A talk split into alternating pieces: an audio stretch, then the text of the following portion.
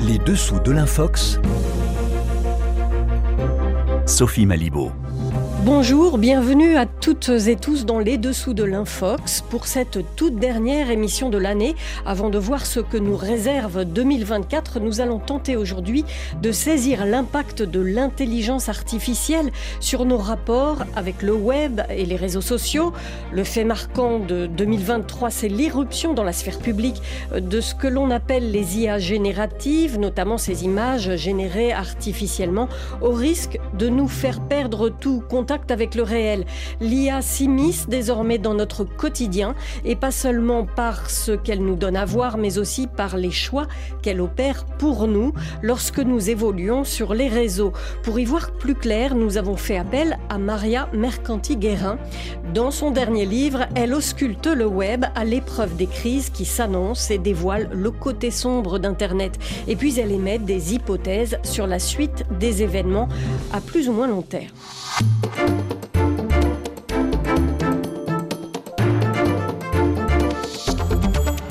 Bonjour Maria Mercanti-Guérin. Bonjour.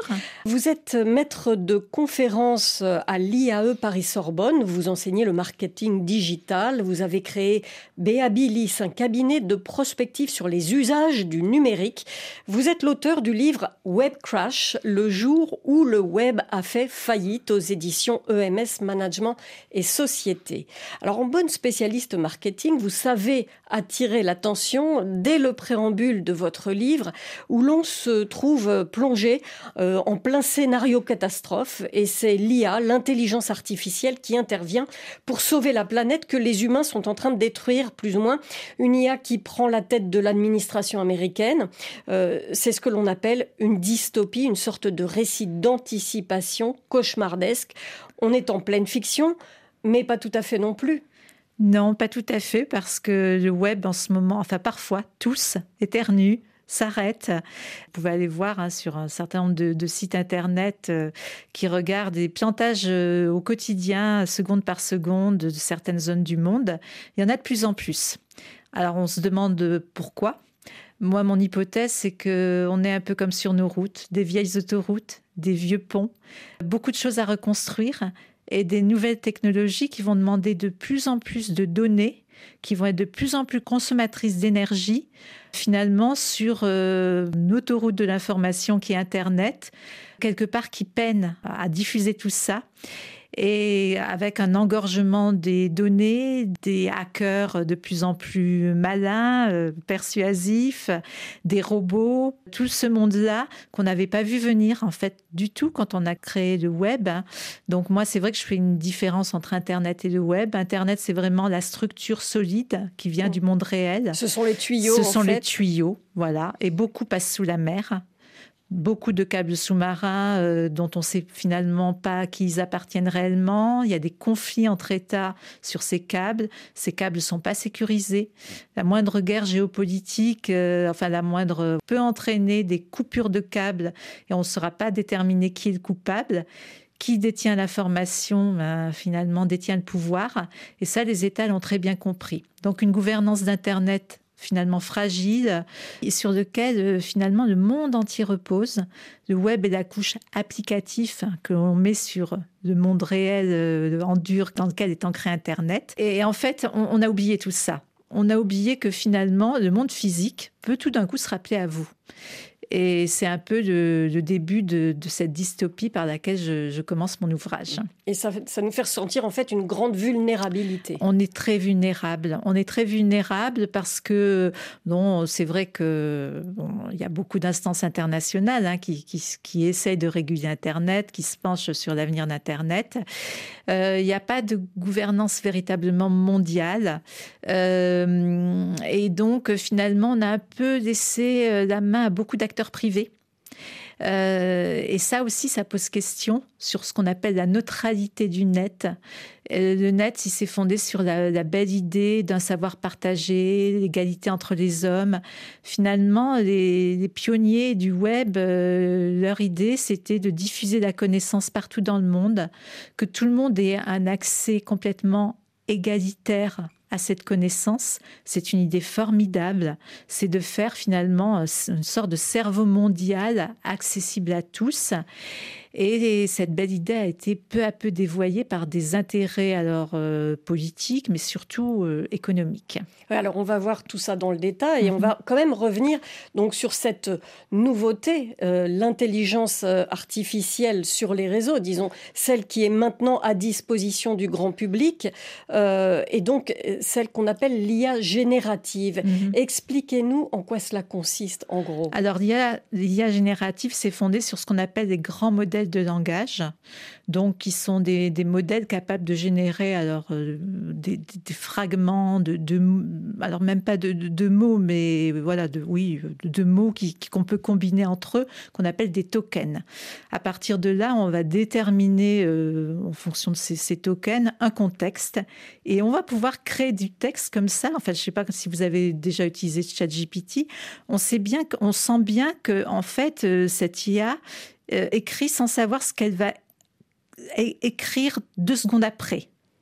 Donc, elle fonctionne effectivement sur ces tokens et donc des, euh, calculs de des probabilité. calculs de probabilité que le token suivant ce sera celui-là 99% plutôt que celui-là et tout ça fait un mot et ensuite ce mot-là euh, voilà est associé à d'autres mots avec pareil ce calcul de probabilité, alors je simplifie euh, volontairement, qui font des phrases et qui font ensuite des textes. Voilà.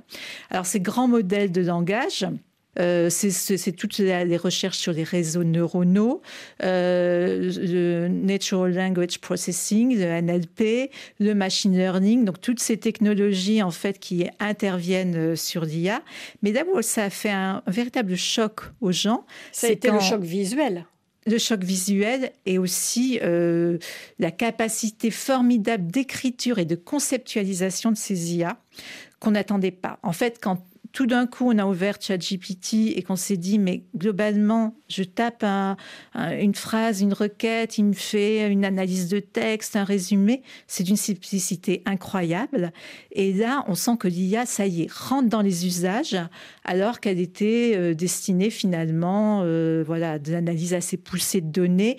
Les gens voyaient pas tellement dans la vie quotidienne IA. Aujourd'hui, la voit et c'est le grand tournant en fait. Euh, et c'est grâce à OpenAI qu'en fait, euh, ça a complètement révolutionné notre perception d'IA en quelques mois. Et c'est ça qui est aussi très déstabilisant. Et donc, en quelques mois, on a vu aussi surgir des images artificiellement générées. Dali, Midjourney, donc euh, qui fonctionne exactement sur le même principe. Pourquoi? Parce vous, que vous citez quelques exemples dans votre livre et mm. je dois dire que évidemment nous les avons vus passer. Il y a eu cette soi-disant incendie du Pentagone, oui. Euh, cette soi-disant arrestation de Donald Trump, euh, le pape en doudoune blanche, voilà. Voilà, tout le monde les a vus. Nos auditeurs nous, nous, ont envoyé la photo du pape en doudoune blanche.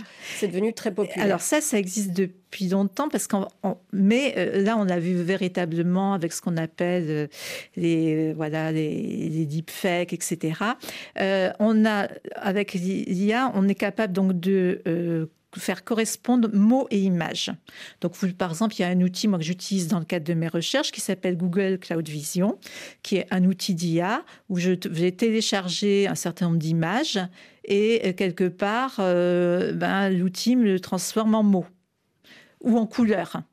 Donc finalement, euh, l'IA, c'est un pont entre les mots, les images et les perceptions, et aussi, et ce qui est beaucoup plus dangereux à mon avis, les émotions humaines. Et ça, ça va être quelque part aussi la grande bataille de demain. Des IA qui vont arriver, euh, enfin, elles sont déjà là, euh, qui vont vous parler. Bon, alors, un langage, évidemment, l'IA est très forte pour parler et comprendre l'humain puisqu'elle a été conçue comme ça. Et euh, des IA, enfin des influenceurs digitaux faits à base d'IA, dont on va tomber amoureux et mhm. qu'on considérera comme un membre de sa famille. Alors que c'est une création. Alors que c'est une création virtuelle. totalement virtuelle. Ça a été très vite.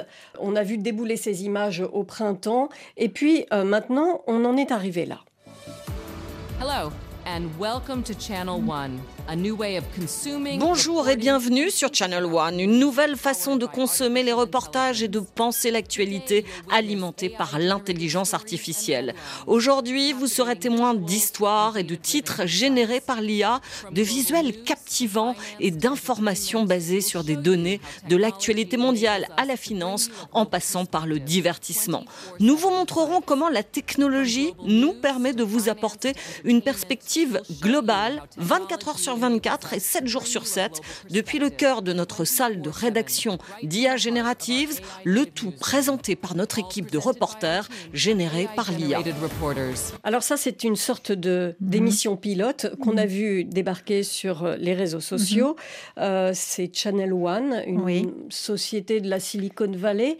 Ils vont très loin. On, on a à l'image des présentateurs de journaux euh, qui ont l'air totalement humains, même avec des imperfections. Alors j'en parle justement dans Web Crash, dans ma dystopie. Vous avez Émilie, qui est effectivement une présentatrice euh, IA. Et on est sur une chaîne, euh, une chaîne complètement générée par l'IA. La dystopie a été imaginée. Enfin, j'ai travaillé avec une IA. Et c'est elle qui a imaginé Émilie. Et là, je lui ai dit voilà, comment tu verrais les, les médias de demain?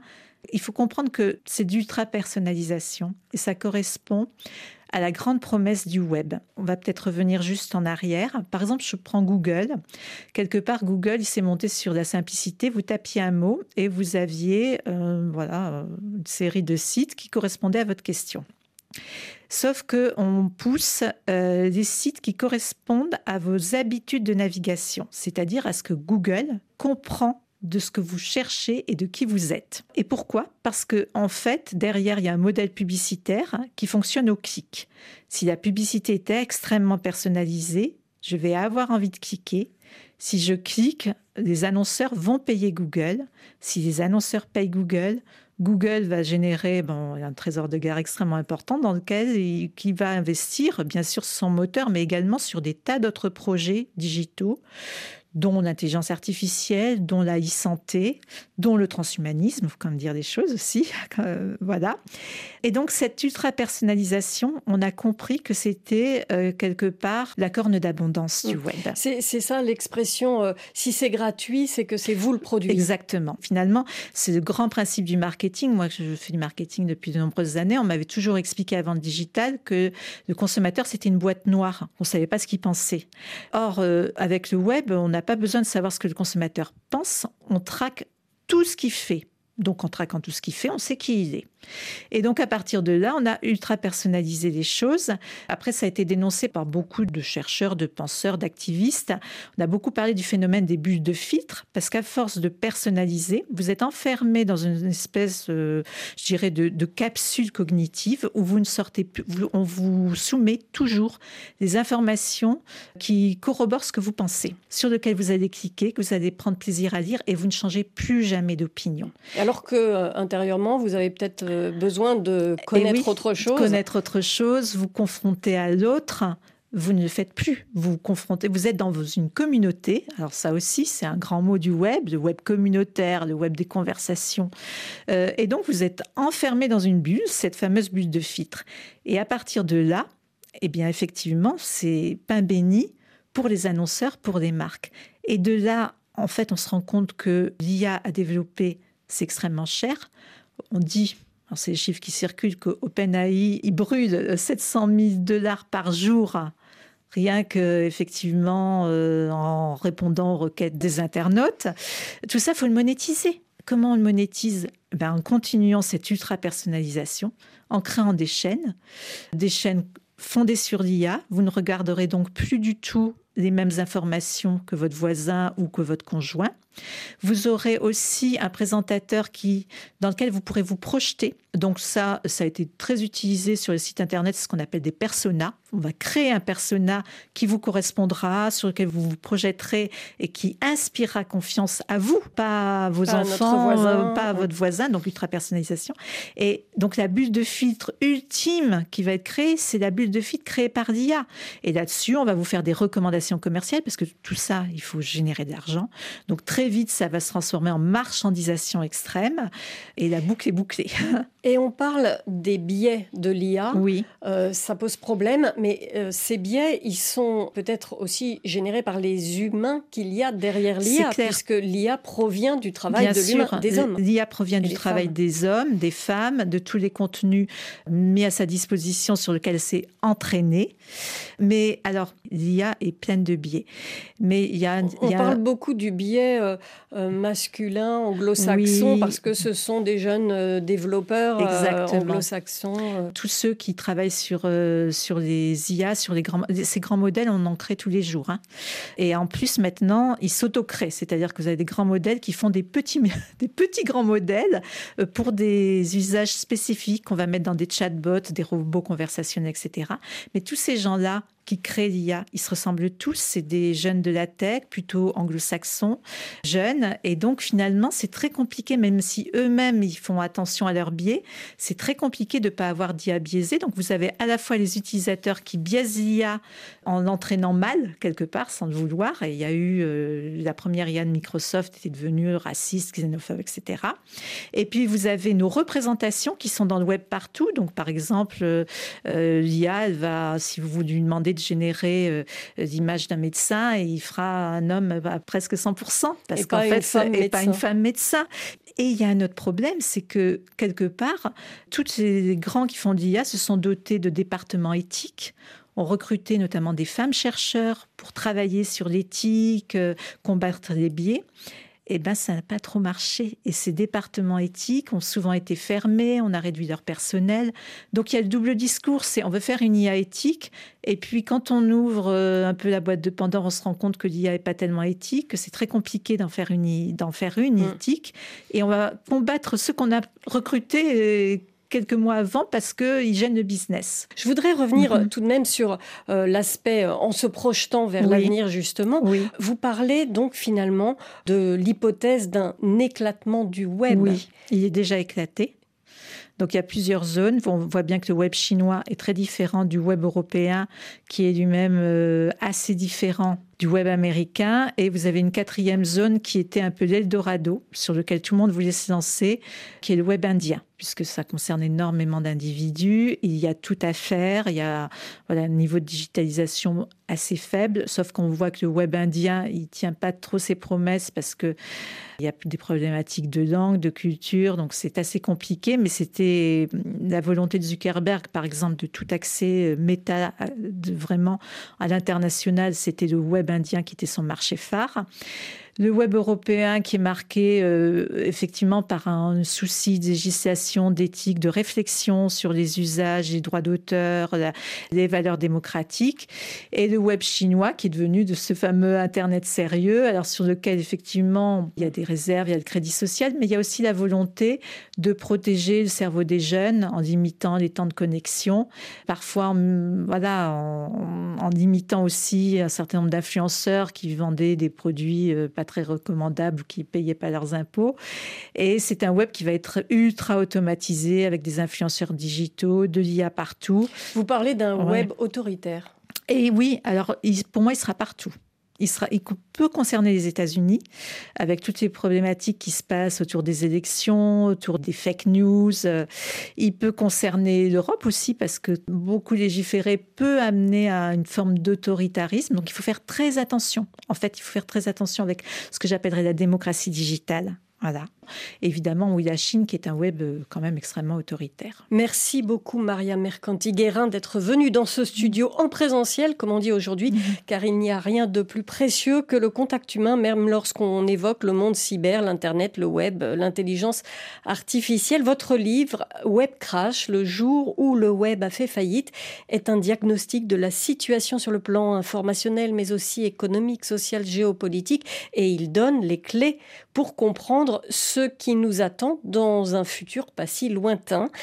Les dessous de l'infox se terminent pour aujourd'hui. Merci de nous avoir suivis tout au long de 2023. Je rappelle que vous pouvez retrouver cette émission sur notre site, de même que l'ensemble de la production de la cellule de vérification de RFI en tapant Info Vérif RFI dans un moteur de recherche. Toute l'équipe vous souhaite une excellente fin d'année et rendez-vous vendredi prochain, même heure, pour commencer ensemble 2024.